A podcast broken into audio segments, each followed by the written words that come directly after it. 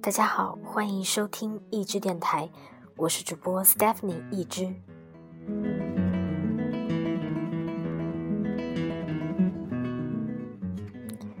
如果大家想在第一时间收听到我们更新的播客节目，苹果用户请使用 Podcast 播客客户端搜索“一枝电台”订阅收听。其他用户也可在荔枝 FM 播客软件订阅一支电台，收听我们的节目。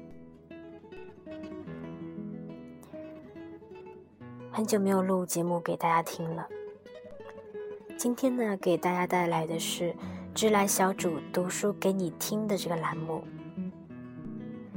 与大家分享的这篇文章呢，是来自三毛的一本书，叫做《温柔的夜》，里面的第一篇。这篇文章呢，题目叫做《开场白：永远的夏娃》。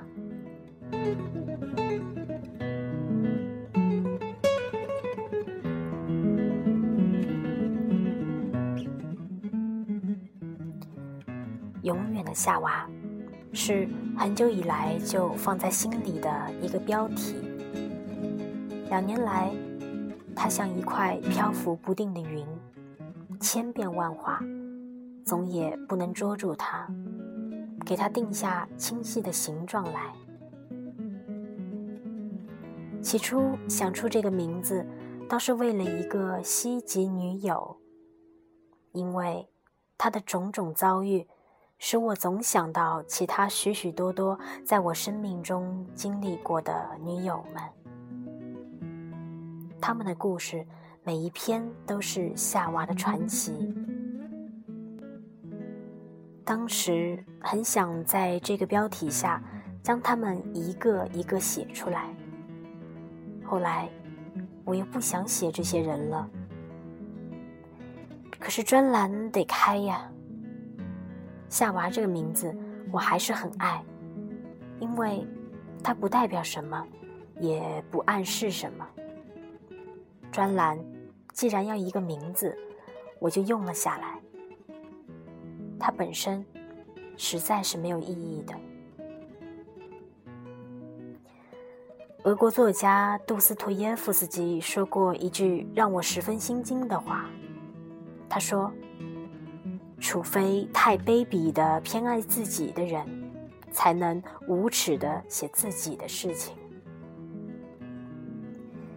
我有一阵常常想到这句话，使得写作几乎停顿，因为没有写第三者的技巧和心境，他人的事没有把握，也没有热情去写，自己的事又心虚的不敢再写。我不喜欢被人看视成无耻的人。可是，老写自己生活上的事，真是觉得有些无耻。后来我们搬家了，新家门口每天早晨都会有一匹白马，驮着两个大藤篮，跟着它的主人走过，沿途叫卖着“苹果啊”。每听见马蹄哒哒的来了，还不等那个做主人的叫嚷，我就冲出去，靠在栏杆上看。只看到他们走远。这匹马天天来，我总也不厌的看他。每当荷西下班回来了，我照例按压不住内心的欢喜，向他喊着：“今天马又来了。”马总是来的，而我的喜悦却像当初第一次见他时一样的新鲜。有一天，再也忍不住了，跟荷西说：“我要把这匹马写出来。”他说：“有什么好写的？每天来，每天去的。”是很平常的事情，可是我要把它写下来。说我天天看见一匹马经过，不知为什么有说不出的欢喜和感动。后来，我又想到许多我生命中经历的事，忍不住想写，不写都不行。当时，总会想到杜斯托耶夫斯基的那句话：“老写自己的事是无耻的。”没想这句话，心中便气馁得很，呆呆的坐下来看电视，什么也不写了。可是那匹马一直在心底压着，总得把它写出来才好。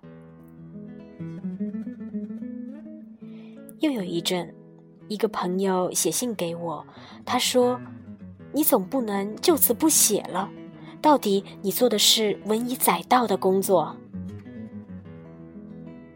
我被这句话吓得很厉害，从来没有想到载什么东西的问题。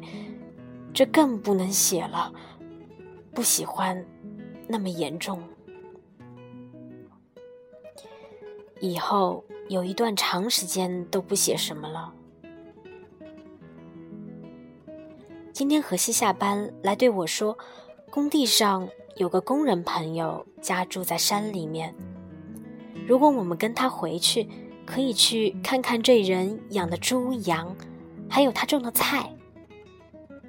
我们去了，挖了一大筐蔬菜回来。我的心因为这一个下午相间的快乐，又恨不得将它写了下来。久已不肯动笔的人，还是有这种向往。回来后，我一直在写作的事情上思想，想了又想，结果想明白了。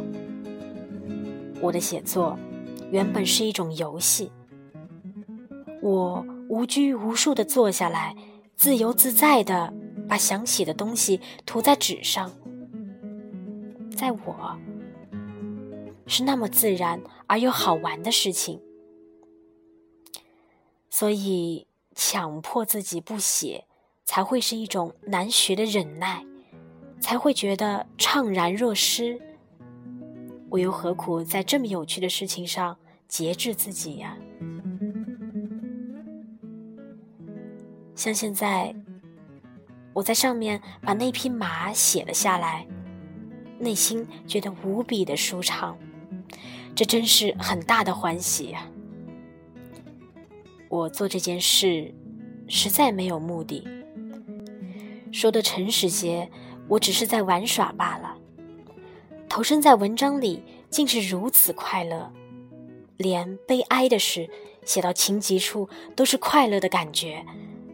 这一点，连自己也无有解释的。总是这样写下去吧。我毕竟是一个没有什么大道理的人。永远的夏娃。将会是我一些美丽的生命的记忆，在别人看来，他们可能没有价值。在我，我不如不去想它价值不价值的问题，自由的像空气一般的去写我真挚的心灵。其实，他不写也没有什么不可以，写了。对事情还是一样的，可是既然我想写了，我就不再多想，欢天喜地的将它们写出来吧。好的，这期节目呢就先到这里，感谢大家的收听。如果你对我们的播客有任何意见和建议，可以通过微信和微博给我们留言。搜索微信公众号“知来山馆”，关注我们。新浪微博知来山馆。如果你有任何新奇的想法和有趣的故事想与我们分享，也可以发送邮件至知来山馆的全拼 at gmail 点 com。再见，我是主播 Stephanie 一之。